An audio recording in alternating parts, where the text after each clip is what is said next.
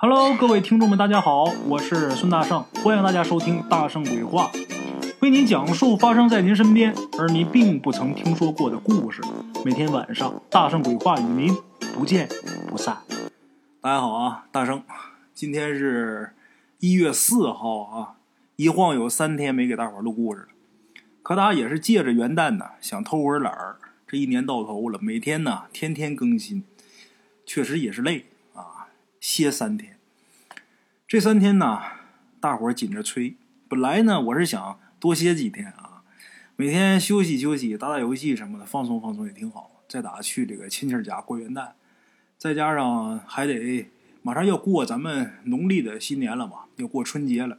春节之前，小年之前，我还得把卖出去那些锦囊什么的都整理好、打包好、处理好，给人发出去。所以说呀，借着这三天的空闲时间，也忙活忙活其他的事没事打打游戏，解解压。本来想歇七天，结果三天我这又回来了。接着给大伙讲为什么呢？有的老铁呀，我打游戏的时候，我微信里有的好友啊，他能看见，呃，我这个游戏在线呐。在这个游戏里边都跟我说啊，你这有时间打游戏，你没有时间录故事吗？哎呀，把我逼的实在没办法了。得了，别歇了，录吧。我也确实是啊，觉得这两天啊，没见着大伙儿，也想大伙儿。哎，咱们呢，今儿接着讲故事。在讲故事之前，从昨天开始，一连得有十多个小时，我一直在选题材。本来想新年开篇嘛，给大伙儿录一个好一点的长片儿。但是现在这个长篇你要说过去传统的书目呢，还好说。你像《聊斋》呀，你像《济公传》，像《西游记》啊，那都是手到擒来，拿过来咱就说的。我那《西游》啊，说的，我自认为还算是可以啊。最起码有不少老铁到现在还惦记着《这西游记》后面怎么怎么样。《西游》这个东西，那电视剧，六小龄童老师演的那个经典版的，还有各种新版的，层出不穷。各种形式的都有，电影、电视剧。那我说这个东西还有人愿意听，就证明啊，说的还算是可以。像这些书都好说，但是总说这些传统的，在现在这个社会啊，有点不太适合了。也不能说不太适合，得说对于我现在这个状况有点不太适合，因为咱们是做网络平台的，不像说在茶馆里边，在书场里边。那要在茶馆、书场，那可行了。抄起一个《西游记》讲一年，每天咱说你花多少钱票钱，你来呗，那就来呗。但是在网络上不一样，在网络平台上，你想听什么，一搜索什么没有啊？你这个东西长篇大套的，咱说一讲讲多少多少章，而且还都是老的书目。你这集刚说完，下集人家就知道你要讲什么了，所以说也不吃香。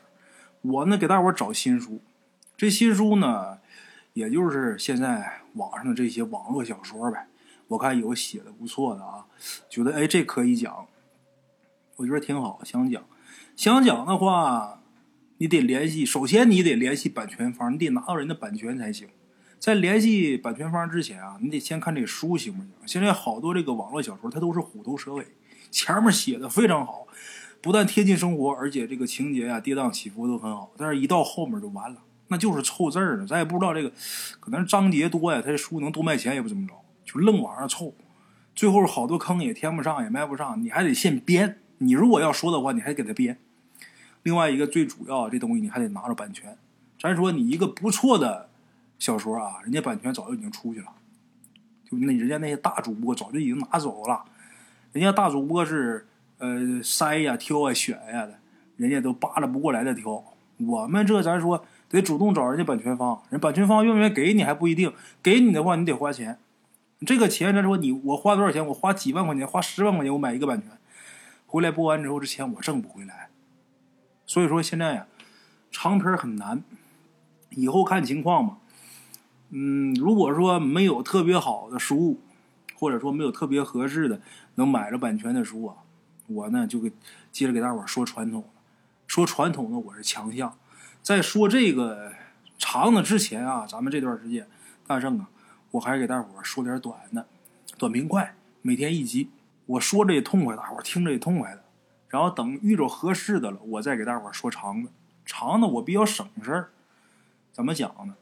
长篇的呀，这一个故事你可长可短，再说我这一年说这一个长的故事都够用了，不用每天去去想题材、去选题材。听众投稿啊，你每个你都得看，你看二十个能有一个可用的就不错了。这一个可用的你还得稍加修改，就这个就耗费我好大的精力。就这个二十个听众，你你人家给你发消息，你得回复啊。他发这个东西，你得从头到尾再看呢，这个真的太耗精力了。其实坐这说不叫事儿，咱说就汤汤汤一说哪儿不合适，咱说这块我听了，我待会儿重新录一个，一剪接就完了，很简单点事儿。这个说难不住我，但是就选这个事儿太难了。哎，行了，闲话少说，这算是咱们二零二零年开年的第一篇啊。今儿啊，大圣给大伙儿说一个刚解放那会儿的事儿吧。刚解放那会儿的事儿呢，我比较愿意说，为什么呢？这种书好说，它还不像说你我说一个唐朝的，我说一个清朝的，那离咱有点远。说这个刚解放时期啊，比较贴近我们现在的生活，哎，离咱们现在这个时间节点最起码它没那么远。你说它是五几年也好，你说它是四几年也好，这个时间节点呢不用卡的那么死，哎，活动性比较大，好说。咱们今儿话说刚解放那会儿，那时候人的这个情感还是比较纯洁的。我曾经看过，是哪个节目做过调查？咱们中国人的这个幸福度啊，打四九年以后，一九四九年十月一号，咱们中华人民共和国建国，这个大伙都知道。打建国以后，我们的幸福度是在逐年下降。虽然我们现在的物质生活比当初是丰富的多呀，而且这中间呢，还经历过大饥荒年代。你说的是大饥荒也好，你说的是人为导致的也好，总之还经过了三年的困难时期。哎，反而那个时候人的幸福度要比现在高。哎，这个当中具体的原因呢，那太复杂。咱们如果详细说呀，我得单拿一期节目来讲。咱们今儿啊就不细提了。刚解放那会儿，人的这感情啊比较纯洁，越是古老的镇子啊。越是古老的乡下，受外界的影响就越小，人们之间的关系，人们的性格也不会因为改朝换代而有太大的改变。话说，咱们今儿要说的这个故事啊，主人公是一位叫菊香的一位阿姨，但是当年啊，她可是个小孩儿，哎，说叫阿姨呢是尊敬，不能把人说太老，其实叫奶奶也不为过。哎，菊香，菊香小的时候，他们家在解放那会儿，刚解放那会儿啊，他们家住的房子是他们镇上最老的房子。哎，那栋房子得有三百多年历史了。过去那种非常非常老的木质结构的房子，那么说木质结构的房子能挺三百年吗？那太能了，得分什么木料啊？一般稍微好一点的硬木，别说几百年、上千年都是它。哎，当然具体他们家住那房子是什么木材的，他没说那么细。哎，咱就知道是一木质结构的老房子就行了。三百多年历史，这房子没倒，但是很老了。楼下、楼上一共住了六户人家，它是木质的楼房。哎。这个房子中间啊，有一个很大的天井。这个天井的中间呢，有一口水井。这口水井，这个岁数，这个年头，跟这房子的年头是同样的。大伙想想，三百年，那个青苔呀，早就爬满这个井沿了。解放以后呢，重新给分房子。菊香。爷爷跟奶奶带着菊香分到这儿了。菊香他爸妈当时因为工作忙啊，他跟爷爷奶奶在一起住。菊香姓李啊，李爷爷李奶奶当初啊不愿意分到这儿，为什么？倒不是说这房子太老了不好，这个房子很大，而且别看三百年了，很干净，很清爽。但是呢，这房子，据李奶奶说，这地儿。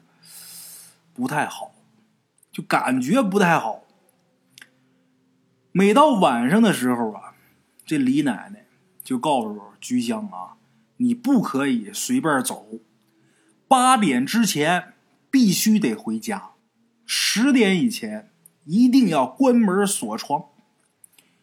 这菊香呢很听话，从来都没问过他奶奶为什么，哎，没问过，他奶奶也没说过。话说这个大院里边啊，最深处呢。还住着一位老寡妇。这老寡妇叫什么？她没名字。过去这个老人啊没有名字，张王氏。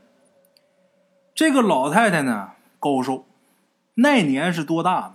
那年岁数一百出头，具体一百零几不知道。大伙儿想想，刚解放那会儿，咱就算她是呃六十年代吧，啊，咱就算她刚解放十年，哎，十一年。六十年代，老太太一百多岁，大伙儿想想，那她得是一八六零年生人，一八六零到一九六零，整一百年，这老太太可一百多岁了。也就是说，她可有可能在一八六零年以前生人。哎，那个时候的女人可是没有什么地位的，所以说呀，没名字。这老太太年轻的时候嫁给她的丈夫，她丈夫姓张，所以呢。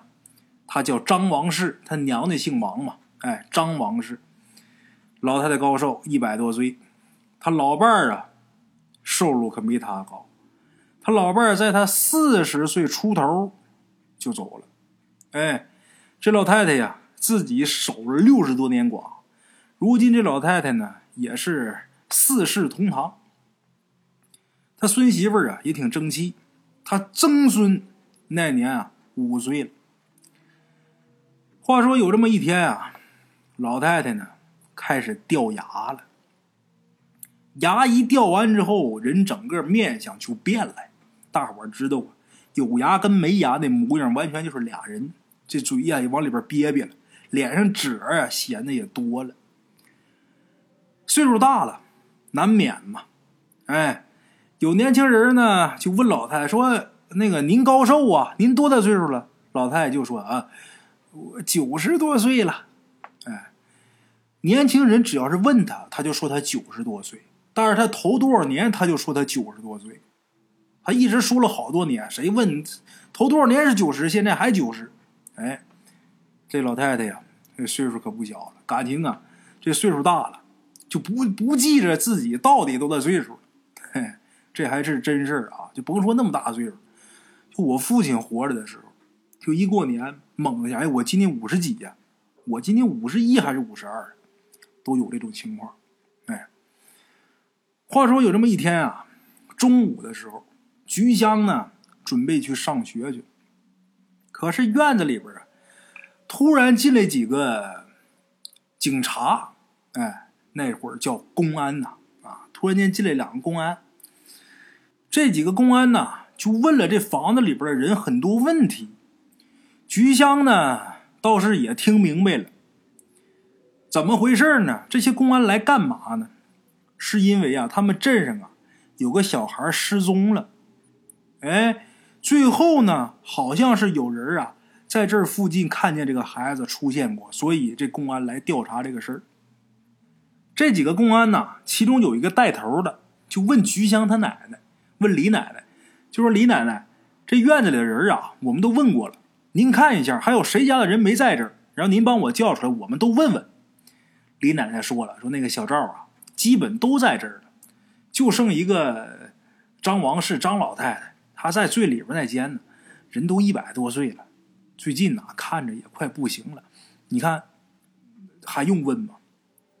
这公安带头的一听啊，那就算了吧，这年纪问也问不出来个啥啊啊！对了，那个李奶奶。我们所长啊，叫我带他向您问个好。哎呀，他老在我们跟前呢，说他爹当年在你们家当管家的事儿，哎，还有他小时候的事儿呢啊，可有意思了哈。李奶奶说呀，嗨，那都什么年头事儿了，得了，不提他，不提他啊。这公安带头说，那行，那您忙着，我们去别处找找去。哎，就这么一个事儿。这些公安走了之后，菊香呢也去上学去了。小菊香晚上放学的时候啊，正好就看见他们院张王氏这张老太太在井边洗菜刀呢。这菜刀上啊带着点血。小菊香呢挺爱说话，过去跟这张老太太就说：“老太太，您您干什么呢？您您杀鸡了？”因为小菊香看他这刀上有血嘛。老太太，啊，哦。哎，菊香啊，是啊，嘿，我呀，今儿啊，在吃鸡，啊，快不行了，能吃就吃点儿吧，说不定啊，明儿早上啊，就爬不起来了。这时候，菊香就问这老太太，就说：“您瞧，您这身子一天不如一天，您为什么不搬去跟您儿孙一起住呢？您一个人在这多不方便呢。”跟他们一起住，你还有一照应啊！哎呀，我可不想讨人嫌。再说了，我也不知道怎么的，我就是不想离开这儿。我这一辈子都在这儿住，不想走。哎，就这么的简单的，这菊香跟这老太太有这么一番对话，然后菊香啊就回自己屋子、自己家里边去写作业去了。回家之后写完作业呀，菊香就跟他自己奶奶李奶奶俩人唠嗑，说着说着呢，就说到这张老太太的事儿。菊香就说：“我放学的时候啊，看见老太太在那洗刀呢。老太太说她杀鸡，我还劝她呢，您为什么不跟您儿孙一起住啊？她说她不愿意去，就说这个事儿。说到张老太太啊杀鸡的时候，李奶奶就问她：菊香，你没说错吧？”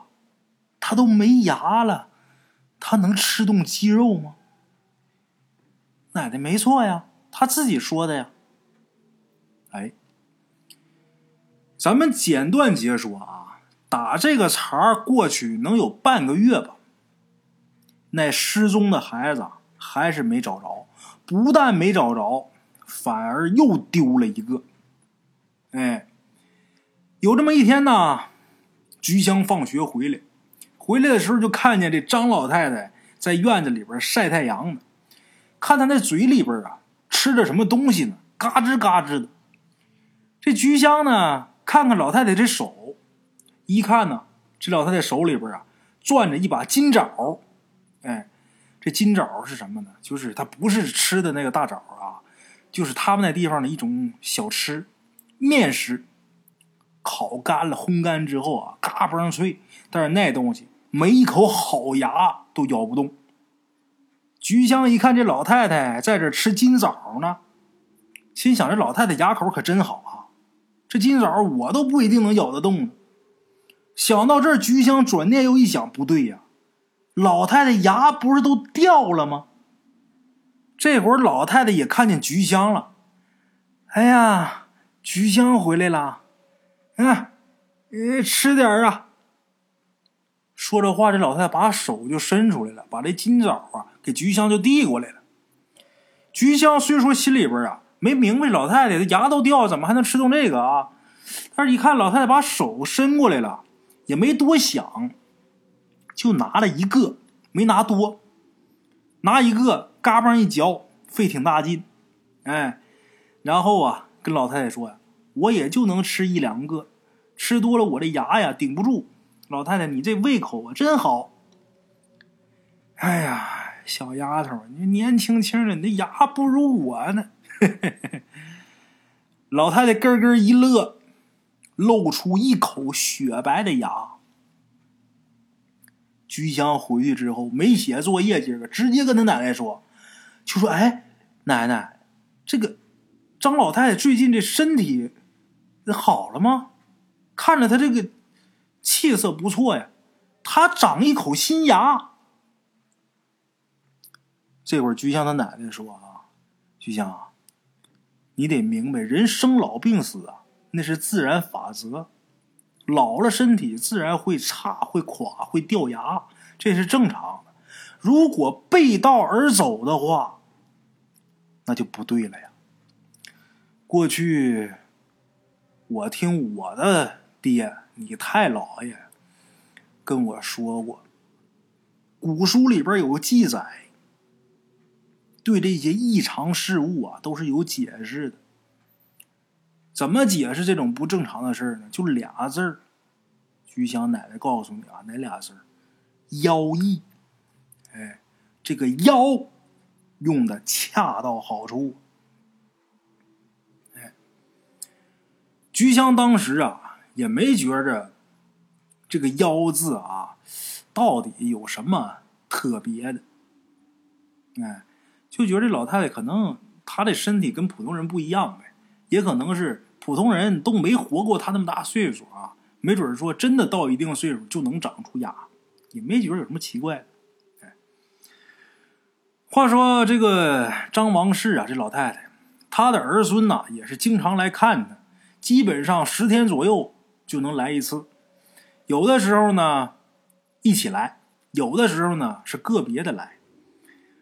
这个小镇上的太阳啊，每天照常是东起西落的，但是小镇里边接二连三的丢小孩这个事儿可在镇里边闹开了。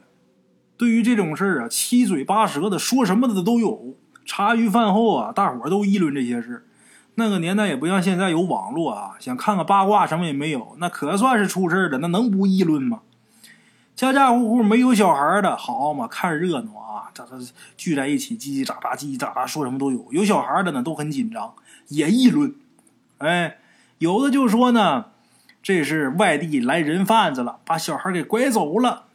有的老人就说啊，就过去解放前生的那些老人啊，呃，清末的时候，呃，生的人比较迷信的，就说，哎呀，据老人说呀，这丢小孩啊，估计是让狐妖给叼走了，啊，说什么的都有。还有的说哪有什么狐妖啊，估计是让山上的狼给叼走了。怎么说的都有。哎，有这么一天晚上啊，警察来查线索。这一问一闹一热闹，菊香啊睡得也晚。等警察走了之后啊，菊香心情还挺激动。小孩一经历这些事情啊，难免会兴奋。你看他害怕是一方面，好奇兴奋比害怕多。等警察走了之后呢，他也是翻来覆去的睡不着，自己在床上烙饼，迷迷糊糊快睡着的时候，就听窗外啊有声音。什么声音？嘎吱嘎吱的声音，听不大清楚，但是能听得出来，这是用牙咬东西的声音，而且很脆。菊香就想：这哪家啊？这点还吃东西呢？但是想着想着，他迷迷糊糊也就睡着了。哎，咱们撇开其他人不表，单表张王氏这个张老太太。这老太太身体呀，一天比一天好，成天在院子里边晃悠、晒太阳、找人唠嗑，就跟一个半月以前啊，基本上就是俩人。有好多人呐，都给老太太道喜。哎呀，恭喜老太太啊！您说像您这样的呀，估计肯定是上辈子积了德了。您看呐，您真有福气，您到老了。一点儿都不用求人，自己的身体呀还这么好，而且前段时间看您的牙都掉了，这会儿您居然长一口新牙呀！哎呀，这事儿太神奇了。据说这长新牙，那都是小时候小孩才有的事儿。哎，老太太呀，一听别人这么说，她也开心。嗯，哎呀，也不知哪辈子修来的福气。哎，老太太身体是越来越好。但是这个镇上的小孩啊，该失踪还是失踪。大约多长时间失踪一个呢？十天丢一个。那么说这么多家丢孩子，那警察受得了受不了啊？这公安呐，快顶不住这种压力了。所以当时这所长啊，下死命令了：如果说再抓不到人，找不到小孩他们就得往上面报了。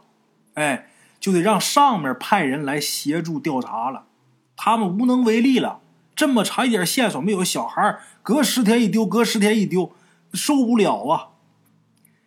有这么一天呢，李奶奶菊香她奶奶呀，特意去了趟派出所。他跟所长比较熟啊，这个所长的父亲啊，曾经在菊香他奶奶家当管家。菊香他奶奶家在解放以前呢，是挺大一财主，哎，挺大一财主，跟那个所长算是老熟人。到派出所跟这所长说了好一会儿话，具体说的什么内容咱们不得而知。但是他走之前，给了所长啊一沓符，就是画的那个符啊。告诉所长，你呀把这些个符发给家里边有三岁到八岁的孩子家，哎，让他们把这符啊贴在孩子的床头上。家里边的门上也得贴，还有这孩子贴身都得贴上。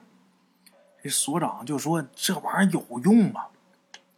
这老太太说：“呀，有用没用，我不能保证，但是啊，试试吧，万一有用呢。”那会儿咱说没到文革的时候，所以说这种事儿啊，管的不是那么严，而且这会儿这所长也确实是没有办法，病急乱投医了。有个人给你画条道那就试试呗。咱说管用不管用呢，就不管用，他也没有什么坏处，不是？哎，挨家给发，那家里边有孩子的都害怕呀。那派出所的所长给咱发的东西，让贴贴吧。这玩意儿贴了对孩子没什么坏处，这些家长啊给孩子都贴上。咱们简言结说，又到了估计该丢孩子的那天了。那一天呢，所有镇上的家长把孩子看的都死死的，最忐忑不安的，就是派出所的所长，在一片不安当中啊，那一天最后算是过去了。一直到晚上，到第二天早上，这所长一直都在办公室里边杵着，就等着看有没有人来报案。幸好没人来报案。哎呀，把这所长乐坏，可算是不丢了。前面那些。能不能找着？咱先不提，最起码他不丢了。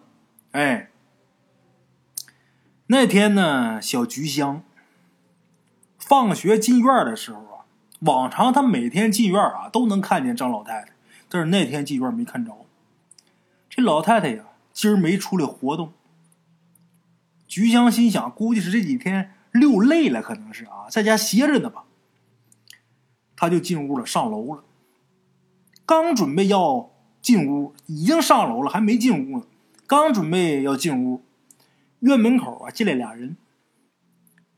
这个小菊香顺着声音往院门口一看，这俩人他认识，谁呀？张老太太的孙媳妇儿带着孙子来看老太太来了。哎呦，这小孩长得呀，那叫一可爱！啊，这个张老太太的曾孙。这孩子长得小脸粉嘟嘟的，这手指头啊一个一个的非常饱满，非常原始，哎呀，很漂亮。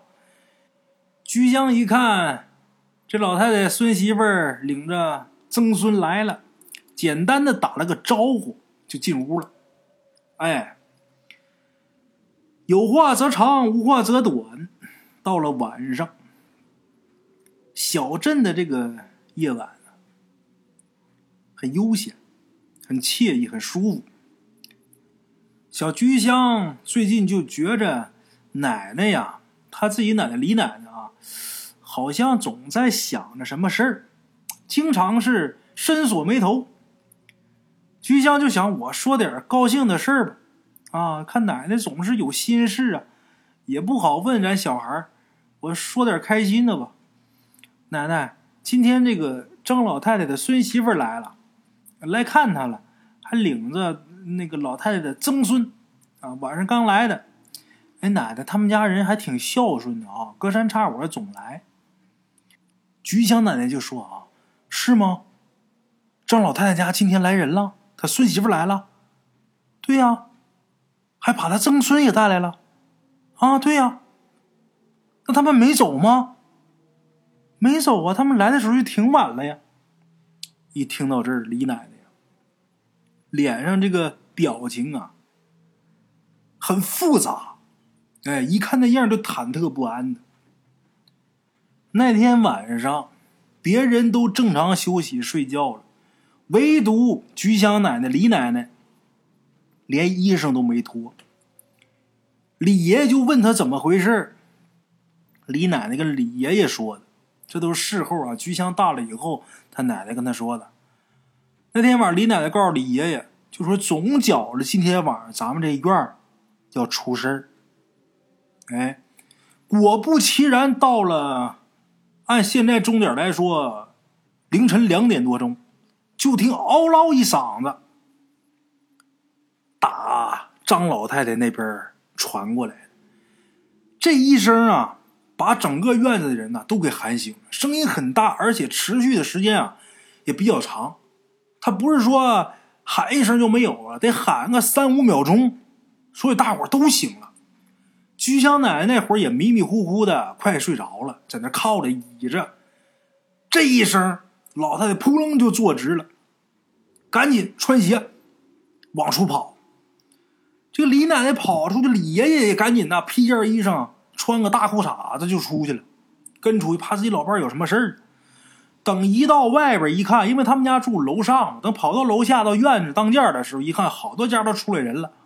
哎，李奶奶跟李爷爷。把出来的这些人呢都归拢到一起，然后就问哪儿哪儿的声音。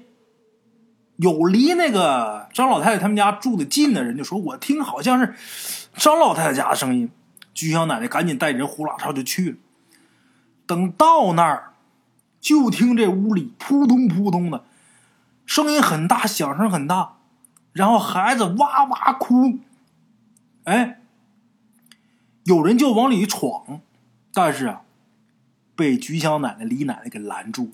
李奶奶说：“赶紧，谁腿儿快，赶紧去把所长叫来去。”哎，这当院有年轻小伙子，二话不说，头也不回，奔所长家就去了。所长家住的也不远啊，到这当当当砸门，把所长很快就给找来了。这期间呢，屋里边扑通扑通响，一直这声音都没断。哎，等这所长来了之后，再加上。呃，当院的几个年轻小伙子一起把这门呐给弄开了。弄开之后，大伙进去，这所长把配枪带着，就感觉这个来找这么急，怕有什么意外啊。这配枪带着，把枪也上了膛，就进屋了。等到屋里这一幕啊，把大伙都给吓住了。这老太太这会儿跟她孙媳妇打到一块儿去了，不但打到一块儿去，而且满地血。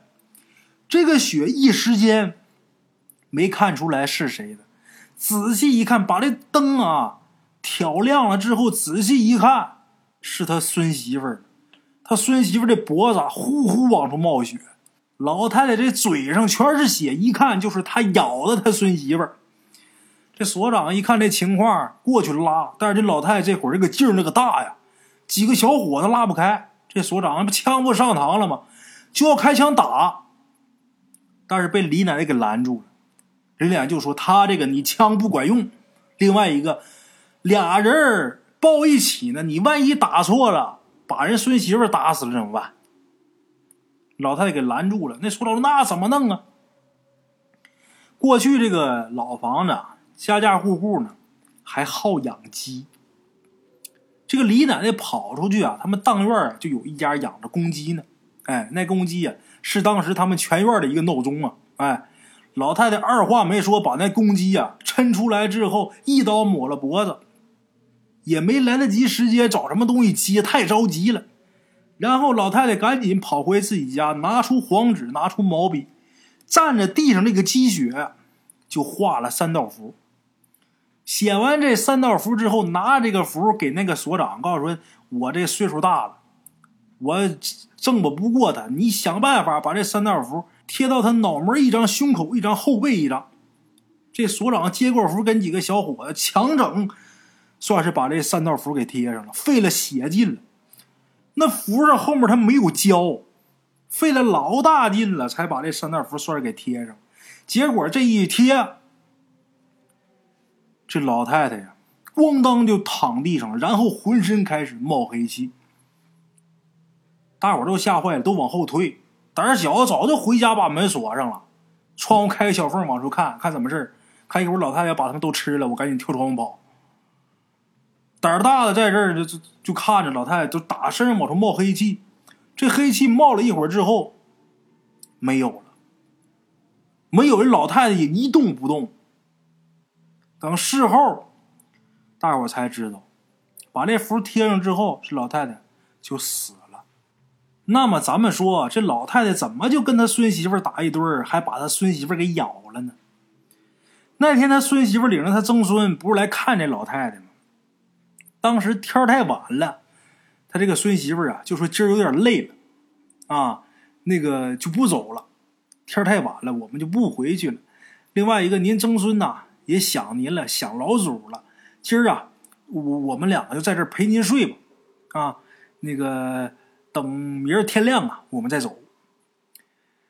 老太太什么都没说，这孙媳妇跟曾孙就留这儿了。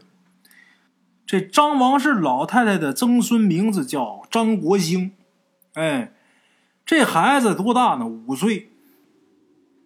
那天晚上睡觉的时候，国兴睡到半夜的时候，就听到床头那儿老祖躺的那个地方有声音。什么声音呢？嘎吱嘎吱的声音。这孩子醒了，醒了就问老祖：“您干嘛呢？您吃什么东西呢吗？”啊，是啊，老祖饿了。您吃什么呢？嘿，金枣。金枣是什么？好吃吗？我能吃吗？这个国兴他小孩啊。他一听说有好吃的，那比什么都精神，坐起来了，就爬到床边，爬到他老祖的身边。但他到那的时候啊，这郭靖就看啊，他这老祖啊，咬自己手指头呢，嘎吱嘎吱的嚼自己手指头，咬下这一块这手指头出血，还拿舌头舔。这郭兴啊，他毕竟是小孩儿，经的事也不多。就老祖，您吃的是您手指头吧？你搞错了吧？嘿，没错儿，呃，这就是金枣啊！哎，你看，你也有金枣啊？呃，你看老祖的，哎，说着话，这老太太把自己手指头啊，又塞自己嘴里边，嘎吱嘎吱又咬下来一截。这小国兴就心想：这自己这老祖咬自己手指头，这怎么不疼呢？难道说这手指头真能吃吗？可是吃完不就没了吗？正想着呢，他就眼看着他老祖啊，咬掉的那个手指头又长出来了。长出之后，这老太太就跟他的曾孙说：“你看看，老祖说没事吧？嗯，呃，曾孙呐，呃，乖曾孙啊，你把你那金枣让老祖咬一口，行不行啊？”这时候啊，老太太说着话，已经把这孩子手放嘴边了。然后小国兴就听“嘎吱”一声，紧接着就是钻心的疼啊，十指连心啊，自己那手指头就被这老太太活生生给咬下来一截把孩子疼的呀，这一声大叫，整个院子那灯就全亮起来了。哎，凌晨两点来钟那会儿。这孩子他妈，那自己孩子就在一个屋呢，这一觉能不醒吗？这一醒一看，这老太太把自己儿子手指头给咬掉一截，还满嘴是血，那能干吗？咱说女人这东西胆子挺小的，要是平时的话，看着这种事儿，估计早就吓了屁滚尿流跑了。但是有那么一句话叫“女子本弱，为母则刚”，什么意思？你看女人本来是挺软弱的这么一个生物啊。但是，当了母亲就不一样了。一旦自己这个孩子遇到什么危险了啊，他什么都不怕了。所以有这么一句话：“女子本弱，为母则刚。”哎，女人本弱，为母则刚。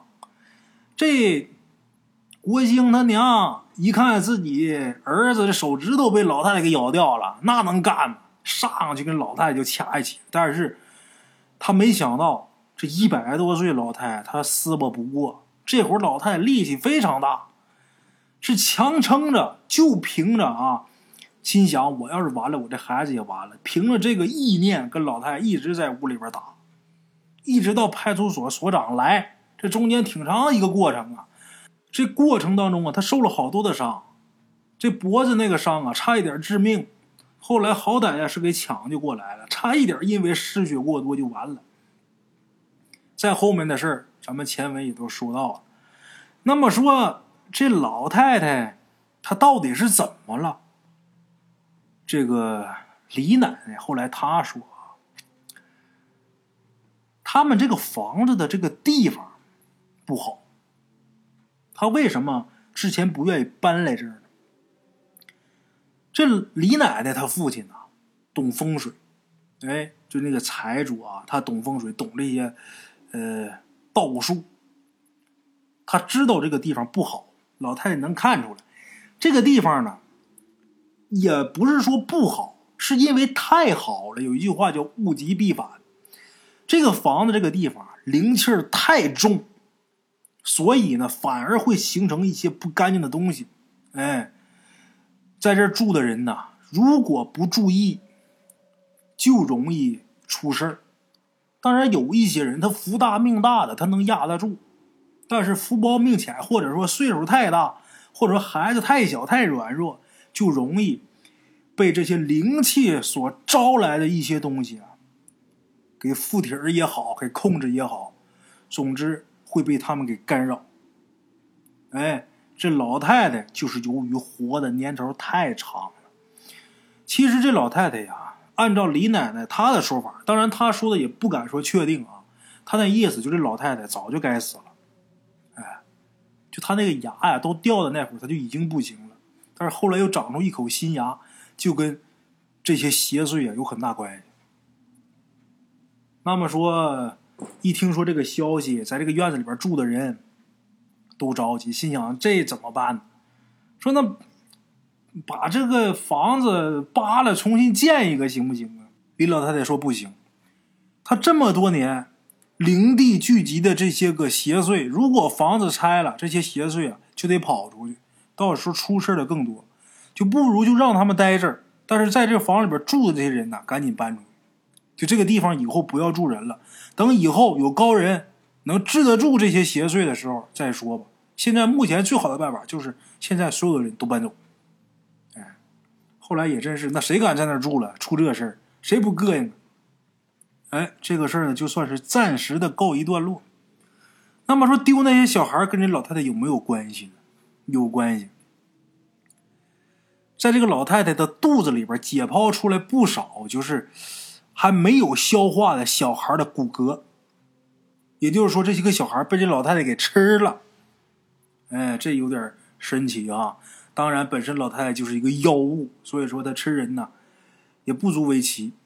可能说吃孩子跟他续寿、长牙这都有关系。哎，这个事儿难题呀，交给这个所长。这所长的报告不知道怎么写，这报告你说怎么写？老太太妖魔附体儿把孩子吃了。这玩意儿没法写，不好交代。这所长这急坏了，自己闭门在所里边写了三天，这个报告写的还算是啊，能糊弄过去。哎，话说第三天夜里边的报告可算是写完了，所长回家很累，总算是写完了。在快到家的时候。就看见自己前面有一老太太蹲在那儿，嘎巴嘎巴吃东西。这所长马上就认出来了，这就是那张王氏。老太太看见他，呵呵一乐，问他吃金草吗？这所长把枪掏出来，对着老太太那影子，咣咣就是两枪，然后这影子就不见了。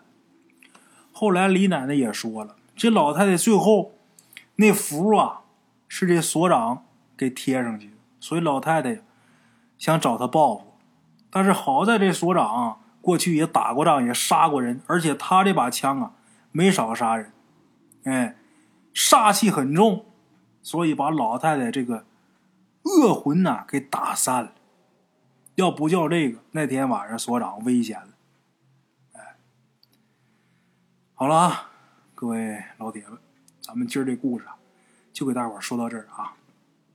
有好的故事给大伙说长呢，暂时如果没什么好的呢，像这种短片的多的是，只要大伙爱听啊，呃，说不完。